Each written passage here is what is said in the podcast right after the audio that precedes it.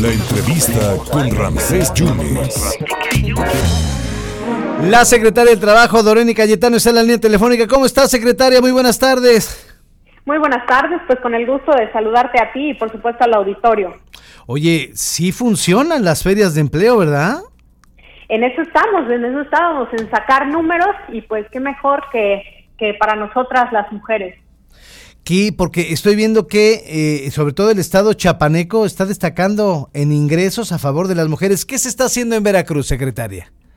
Bueno, pues hemos tenido distintas estrategias eh, las, a, diferentes niveles. Digamos, las ferias del empleo, como lo saben, en algunos meses pues van especialmente enfocados a nosotras las mujeres, siempre destacando que pues son ferias inclusivas porque nos preguntan mucho, bueno, yo si soy hombre, ¿puedo ir? ¿Sí pueden ir?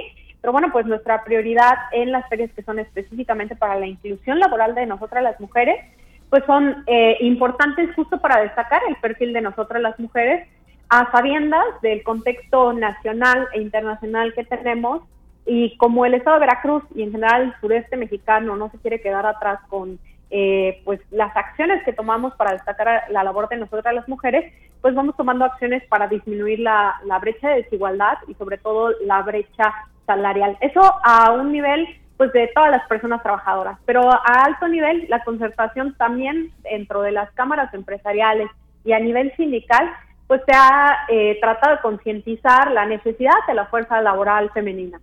Es que el poder adquisitivo era muy bajo, secretaria.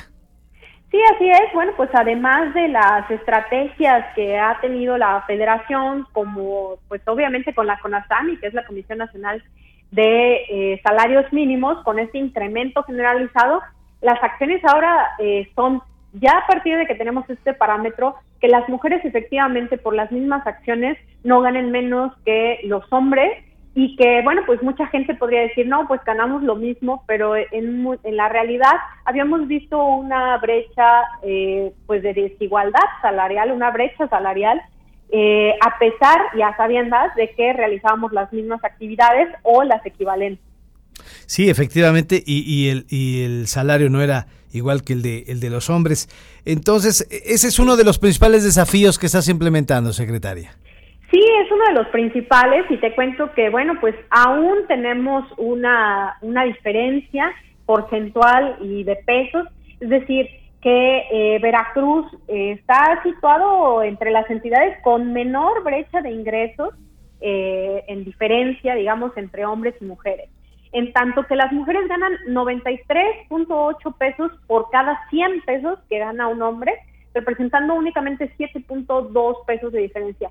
¿Por qué digo únicamente? Pues porque, insisto, Veracruz destaca de los estados que es menor esta proporción de diferencia y bueno, no solo hay que celebrarlo, sino hay que seguir impulsando estas acciones y sobre todo hemos ofertado eh, desde nuestra Dirección de Planeación y Previsión Social estos cursos eh, de empoderamiento de mujeres, de liderazgo, de inclusión financiera para nosotros las mujeres. También, pues obviamente, para eh, desde la unidad de género, para atender la demanda de las mujeres en el estado de Veracruz. Pues muchas gracias, secretaria. Qué buen, qué buen tip nos estás dando. Me gustaría que cerraras diciendo de estas ferias de empleo. Ya son 22 ferias de empleo. ¿Cuántas personas colocaste en esas ferias de empleo, secretaria? Bueno, pues atendimos en todo el estado, nada más eh, por cuanto hace a mujeres, a más de 13.500 mujeres.